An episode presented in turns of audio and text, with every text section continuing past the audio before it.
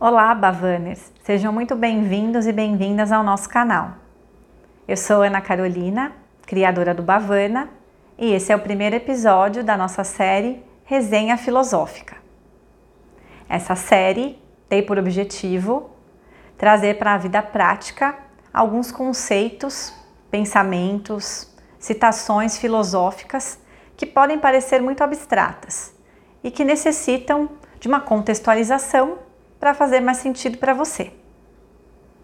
Então, para começarmos, eu escolhi um filósofo grego estoico chamado Epiteto.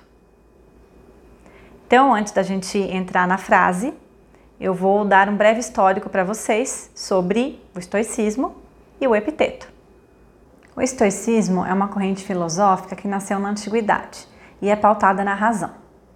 Para os estoicos, há dois grupos de coisas: coisas que estão sob o nosso controle e coisas que nós não podemos controlar. Segundo eles, nós devemos concentrar o nosso tempo e a nossa energia no grupo de coisas que nós podemos modificar, alterar, que podemos controlar de alguma forma.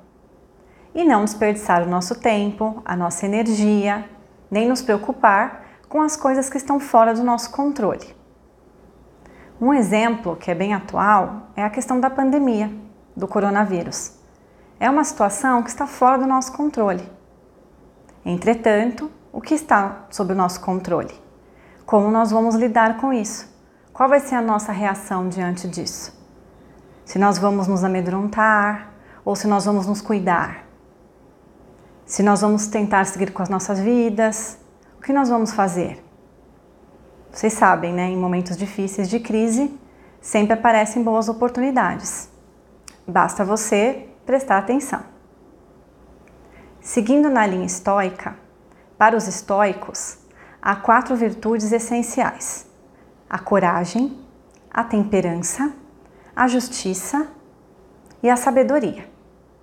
E Epiteto, como um estoico, dizia que o ser humano somente seria feliz se ele encontrasse a virtude, se ele fosse um homem virtuoso. Pois bem, dando esse pano de fundo para vocês, vamos passar a nossa frase. Você se torna aquilo a que dá atenção. Se você mesmo não escolher a quais pensamentos e imagens se expõe, outra pessoa o fará.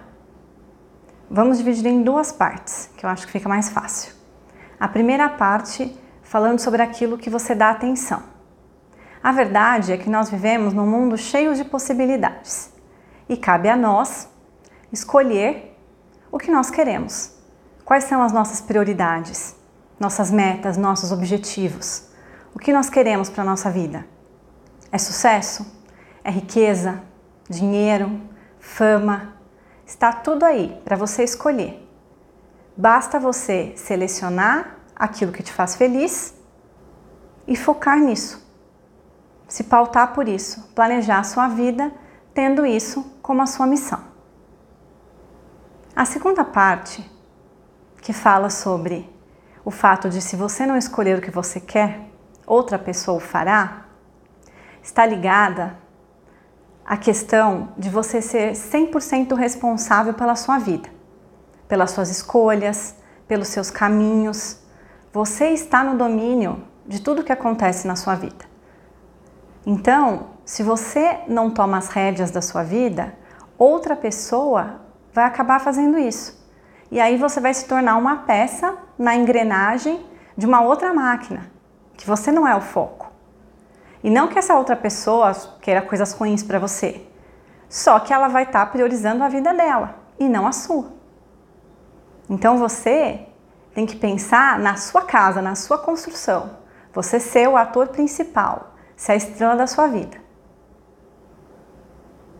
Aí eu pergunto para vocês, um exercício, né, um autoquestionamento. Para onde você está voltando os seus olhos? É para lá que você deseja ir?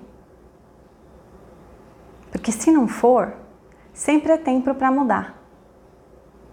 Basta que você escolha aquilo que você quer e se concentre nisso.